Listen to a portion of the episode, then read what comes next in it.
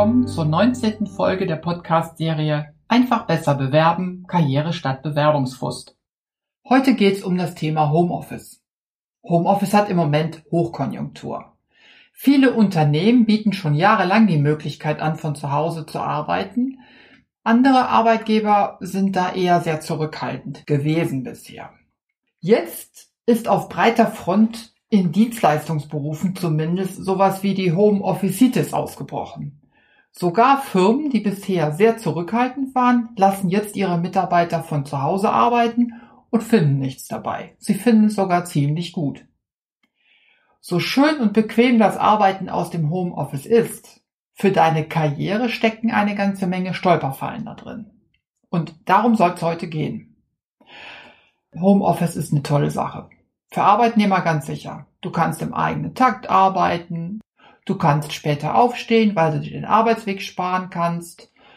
Äh, rasieren und aufbrezeln für den Job. Es hält sich in engen Grenzen. Alles ist herrlich bequem. Es ist auch keiner da, der dich ständig beim Arbeiten unterbricht. Es ist aber auch schön für Arbeitgeber. Denn sie haben gelernt, ganz ohne Zweifel, die Leute arbeiten tatsächlich im Homeoffice. Zuerst war das Homeoffice eine Art Notlösung, denn irgendwie musste man ja im Corona-Lockdown die Produktivität retten. Aber inzwischen erweist sich das Homeoffice als so ziemlich die beste Erfindung seit dem geschnittenen Brot. Und wenn die Nähe zum Firmensitz egal ist, dann lässt sich für Arbeitgeber sogar der Radius für die Mitarbeitersuche erweitern. Und davon machen im Moment viele Arbeitgeber tatsächlich Gebrauch. Denn darin steckt eine tolle Möglichkeit, bis jetzt nicht besetzte Schlüsselstellen doch zu besetzen. Ach, aber eine Sache habe ich zuletzt gelesen, die fand ich sehr spannend. Wenn du im Homeoffice arbeitest und einen Unfall hast, zum Beispiel weil du mit deinem Küchenstuhl kippelst, dir die Kaffeetasse aus der Hand fällt und du dich an dem heißen Kaffee verbrühst, oder weil du so angeregt telefonierst, dass du über der Treppe stolperst und dir die Haxen brichst, das ist kein berufsgenossenschaftlicher Unfall wie jeder Arbeitsunfall. Das ist ein häuslicher Unfall. Und das sieht ganz anders aus. Aber das ist nicht die Art Stolperfallen, um die es heute gehen soll. Wir gucken uns fünf verschiedene Dinge mal genauer an. Das erste, das Homeoffice ist der Feind der Teamarbeit. Denn Teamarbeit lebt von der Nähe.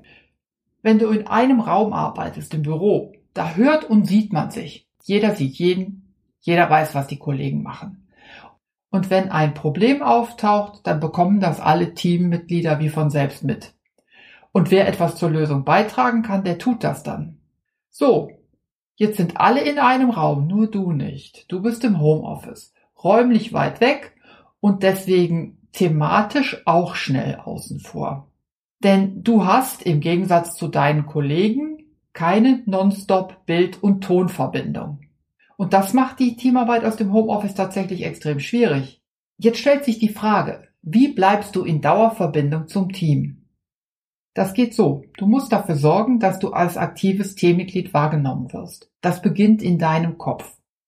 Hast du ein Problem zu lösen? Dann ruf den Kollegen an, der dir am wahrscheinlichsten helfen kann. Und wenn du ihn nicht erreichst, dann schreibst du ihm eine Nachricht. Und wenn das auch noch so mühsam ist, die Lösung für dein Problem muss Teamwork sein. Denn eine Teamwork-Lösung ist immer besser als eine, die im Alleingang im Elfenbeinturm deines Homeoffice entstanden ist. Und wenn du dafür sorgst, dass deine Verbindung ins Team nicht abreißt, dann wirst du auch aus dem Homeoffice heraus als wertvoller Teamplayer wahrgenommen. Gut für die Karriere. Der zweite Fall. Im Homeoffice droht dir die Gefahr, dass du schnell außen vor bist.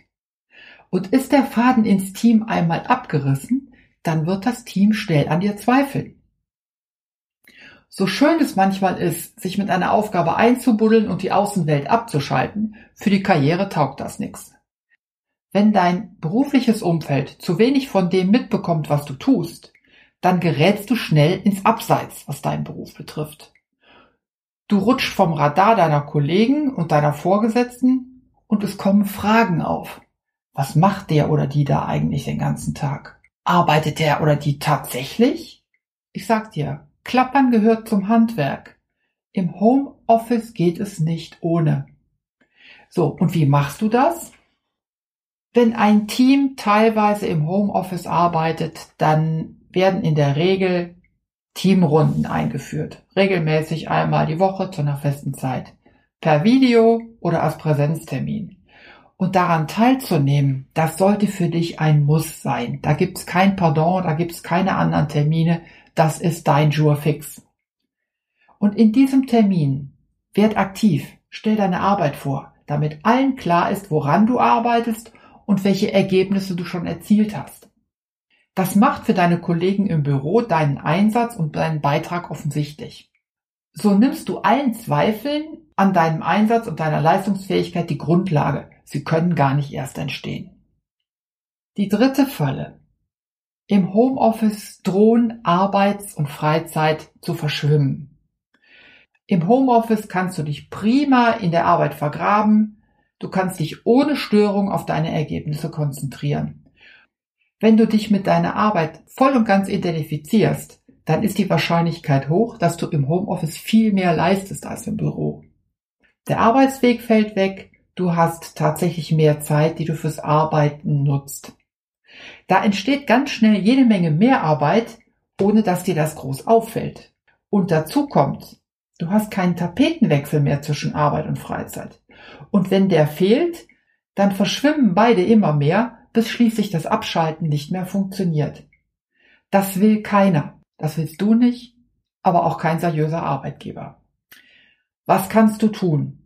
Wenn du merkst, dass du dazu neigst, dass Arbeit und Freizeit verschwimmen, dann setz deiner Arbeitszeit einfach Grenzen. Mach eine feste Uhrzeit aus, dann ist Feierabend.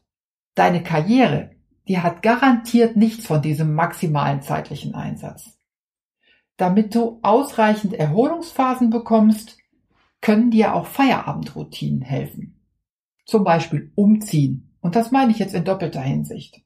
Wenn dein Feierabend gekommen ist, dann verlass dein Homeoffice-Büro, mach die Tür zu und geh erst am nächsten Morgen wieder rein. Bis dahin bleibt die Tür tatsächlich geschlossen. Oder du wechselst deine Kleidung. Ein Freizeitoutfit schafft auch Freizeit im Kopf. Nummer vier. Im Büro wird deine Karriere jeden Tag gefüttert, von ganz alleine. Im Homeoffice musst du dich aktiv darum kümmern. Denn was du in deinem Homeoffice tust, das sieht dein Chef nicht. Er kann nicht mal gerade vorbeikommen, er kann ja nicht mal gerade über die Schulter gucken. Das gibt's im Homeoffice nicht. Er könnte aber auf die Idee kommen, an deinem Einsatz zu zweifeln und dich dann irgendwann auch ganz von seinem Radar zu verlieren, wenn es um das Thema Leistungsbeurteilung geht.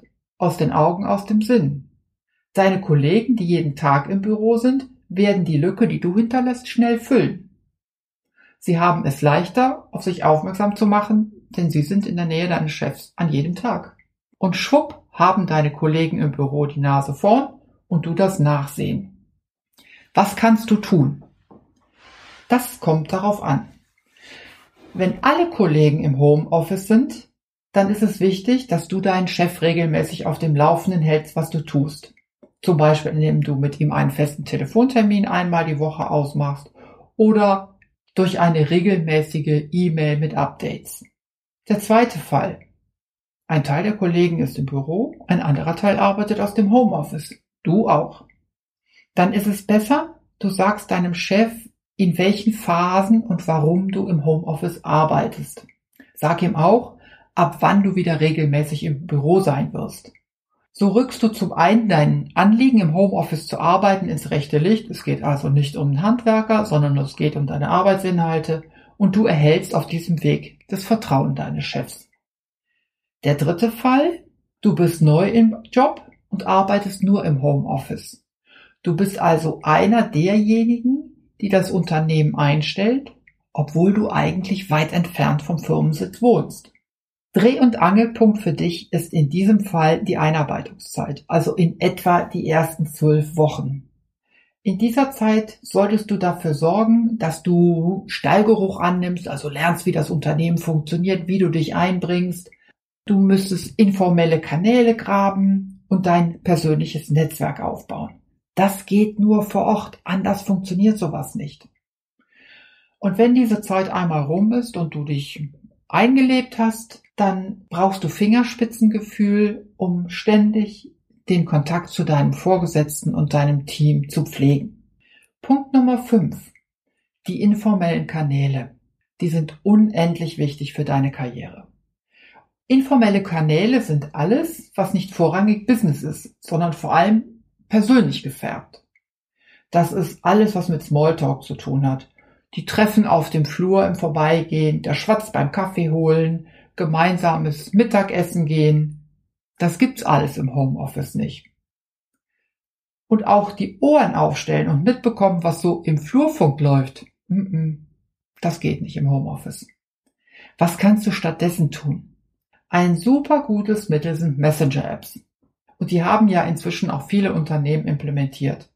Egal was es ist, ob Slack, Microsoft Teams, Telegram, WhatsApp oder was auch immer.